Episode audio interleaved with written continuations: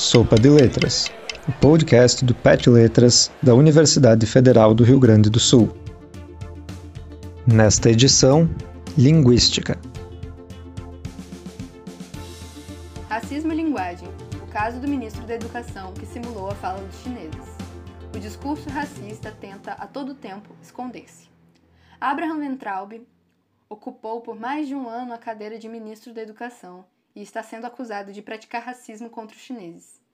O fato pode parecer inusitado para alguns, considerando o contexto de um país como o Brasil, outrora conhecido como paraíso da miscigenação, construído por várias etnias por gerações de imigrantes estrangeiros, inclusive orientais. Acreditar que não existe racismo no Brasil faz parte do chamado mito da igualdade racial, desmascarado por muitos sociólogos e antropólogos, a despeito da crença continuar aparecendo em variados textos. A relação entre racismo e linguagem é tema frequente no campo dos estudos linguísticos. Adiante, serei mais específico quanto às áreas da linguística mobilizadas neste texto. Por ora, gostaria apenas de introduzir alguns conceitos que, embora não sejam aprofundados, servem de pano de fundo para as considerações em questão. Mantenhamos em mente que o conceito de racismo implica formas de superioridade de um grupo sobre outros, e de acordo com Grada Quilomba 2008, envolve sempre a construção da diferença calcada na combinação de preconceitos e estereótipos. Por sua vez, a linguagem participa nesse processo de construção na medida em que as palavras, enunciados, materializam, reproduzem, recriam as crenças preconceituosas e estereotipadas, conforme observa Van Dijk, 2015. Esses conceitos devem ficar mais claros com o exemplo. Vamos ao ocorrido. No início de abril deste ano, em seu perfil do Twitter, com quase um milhão de seguidores, Abraham Ventraub publicou um breve texto, acompanhado de uma ilustração do quadrinista Maurício de Souza, em que figuram o garoto Cebolinha, um coleguinha de traços orientais e outras crianças, todos caminhando alegremente sobre a muralha da China. Não se tratava de algum projeto educativo voltado para a educação infantil, mas de uma acusação velada contra a China. Supostamente, o país estaria tirando proveito da pandemia de Covid-19 para fortalecer-se economicamente. Ao redigir seu texto, o ex-professor da Unifesp substituiu a letra R pela letra L, em várias palavras, fazendo alusão à fala do Cebolinha, conhecido por manifestar em sua fala uma troca de ordem fonético-fonológica comumente atribuída aos chineses, em que o som representado pela letra R, como em presidente e vírus, é trocado pelo L, resultando em presidente e vírus. O texto escrito pelo ex-ministro diz: Geopoliticamente, quem poderá sair fortalecido em termos relativos dessa crise mundial? Poderia ser o Cebolinha? Quem são os aliados no Brasil do plano infalível do Cebolinha para dominar o mundo? Seria o Cascão ou há mais amiguinhos? Antes de considerar possíveis implicações racistas, algumas observações de cunho textual e argumentativo, ainda que em linhas gerais, são necessárias. Primeiro, há uma incorreção dessa representação do que seria a fala de Cebolinha, da forma como foi feita pelo senhor Ventraub. A já mencionada troca do R pelo L nunca acontece quando o R ocorre em final de palavra, por exemplo, qualquer e amor. Com efeito, se essa troca também se desse nessa situação, a pronúncia dessas palavras se distanciaria demais da pronúncia original, uma vez que no português falado no Brasil, o L no final da palavra se pronuncia como um U. Assim, as palavras grafadas pelo ex-ministro sair, ser, dominar, se pronunciariam saiu, seu e dominal. Respectivamente, o que não ocorre nem na fala do Cebolinha, nem na versão estereotipada da fala dos chineses.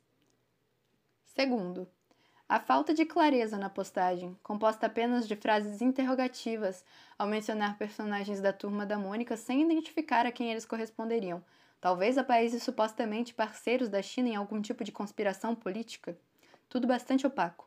Terceiro, a contradição ou uma espécie de autossabotagem no fato de um membro do alto escalão do governo federal escrever um texto atacando o principal parceiro econômico de seu país, prejudicando relações diplomáticas.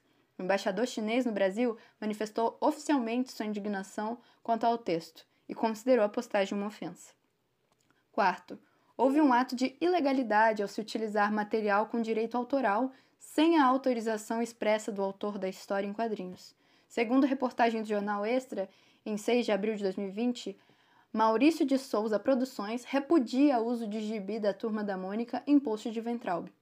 Para além desses aspectos, volto à questão central de meu texto, para acrescentar na perspectiva dos estudos linguísticos duas razões que podem ter levado muitas pessoas a interpretarem a postagem como uma ocorrência de discurso racista, muito embora haja quem entenda o ocorrido como apenas uma peça humorística. Esses últimos, que leem a postagem no viés do humor, consideram esse caráter uma suposta razão para não levar o texto a sério, pois, segundo eles, seria um exemplo do estilo jocoso de Ventralbe. Como se o cargo de ministro e o tema da postagem não exigissem seriedade absoluta. A esse respeito, um aspecto deve ficar muito claro. O fato de haver quem consiga rir de postagens desse tipo não significa que material humorístico não seja racista, ou sexista, homofóbico, etc. Sobre as razões que levam os indivíduos a se divertirem com a humilhação alheia, há vasta pesquisa disponível. Por exemplo, a obra Os Xistes e sua relação com o inconsciente, de Freud, 1985. Mas não me deterei nesse ponto. O que pretendo mostrar é como a representação estereotipada da fala de um grupo étnico pode sim ser vista como racismo, concentrando-me em duas principais razões comprovadas por estudo linguístico discursivos. A primeira se apoia na sociolinguística, área de conhecimento que pesquisa, entre outros tópicos, a variação sociocultural, histórica, geográfica de uma determinada língua. Para Círio Pocente, 2001, o sotaque é a cor da língua, ou seja, a forma como alguém pronuncia as palavras é tão intrínseca à identidade como a cor da pele. Algumas línguas orientais não têm correspondente à emissão fonética da letra R, e é por essa simples razão que seus falantes têm dificuldade em reproduzir esse som quando tentam falar outras línguas, assim como os brasileiros penam para falar palavras com TH em inglês. Um exemplo familiar desse tipo são diferentes pronúncias do R em português brasileiro. Ao ouvirmos alguém dizer porta, é possível identificar a origem do falante como carioca, gaúcho ou do interior de São Paulo, para citar as três pronúncias mais conhecidas do R nacional. Uma pronúncia não é melhor ou pior que a outra, nem mais correta ou incorreta. Trata-se de um fato linguístico, de uma questão material, uma propriedade humana inquestionável. O modo como se entende esse fenômeno, isso sim está aberto a interpretações e, inclusive, revela traços significativos da personalidade do interpretante. Da mesma forma como a pele negra não é melhor nem pior que a pele branca ou amarela, nem os cabelos ruivos sejam mais engraçados que os loiros ou os brancos, a pronúncia de uma comunidade de falantes é simplesmente uma característica identitária daquele grupo étnico. Não faz sentido rir de traços naturais, a não ser que o divertimento venha justamente do ato de ridicularizar alguém. Nesse último caso, achar muito engraçado imitar o modo de falar dos chineses, a ponto de simular grotescamente a fala deles em uma rede social, diz muito mais sobre a natureza de quem faz um post assim do que sobre as pessoas alvo da postagem. A segunda razão vem da análise do discurso, outro campo da linguística, especificamente de um conceito proposto por Dominique Mainguenial, para caracterizar os discursos que não podem se revelar abertamente no espaço público, a saber, a atopia discursiva. Na palavra atopia, o prefixo a denota ausência, enquanto o termo grego topos corresponde a lugar, então, a atopia discursiva identifica os discursos que não têm um lugar na sociedade, ou seja, não podem circular livremente impunemente, pois sofrem sanções e interdições diversas. Um exemplo de discurso atópico é o discurso racista.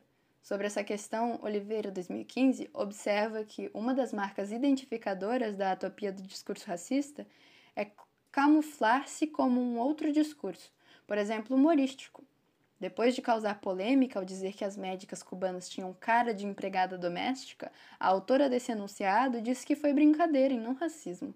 Travestir-se com um verniz humorístico é justamente o que caracteriza o discurso racista em algumas situações, porque o sujeito racista não se vê enquanto tal, conforme os dados apresentados em Oliveira 2019.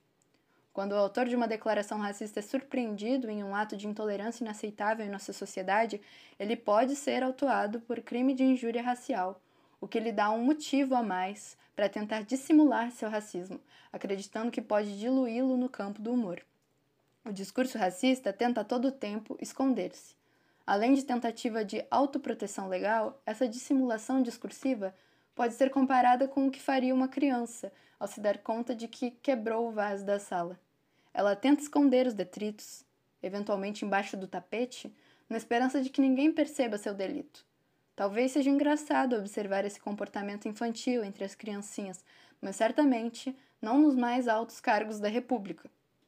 No fim das contas, aproveitando a analogia com crianças, elas acabam amadurecendo e aprendendo que muitas vezes as ações praticadas logo após um determinado ato vergonhoso, na tentativa de escondê-lo, acabam por evidenciá-lo ainda mais. Além disso, com a ação de tentar dissimular seu pequeno delito, a criança inconscientemente confessa sua culpa. Um último fato. A postagem sobre os chineses, pouco tempo após ser publicada, foi apagada da rede social por seu autor. Muito embora hoje em dia até uma criança saiba que a internet é bem diferente do tapete de sua casa. E na web, nada fica realmente oculto.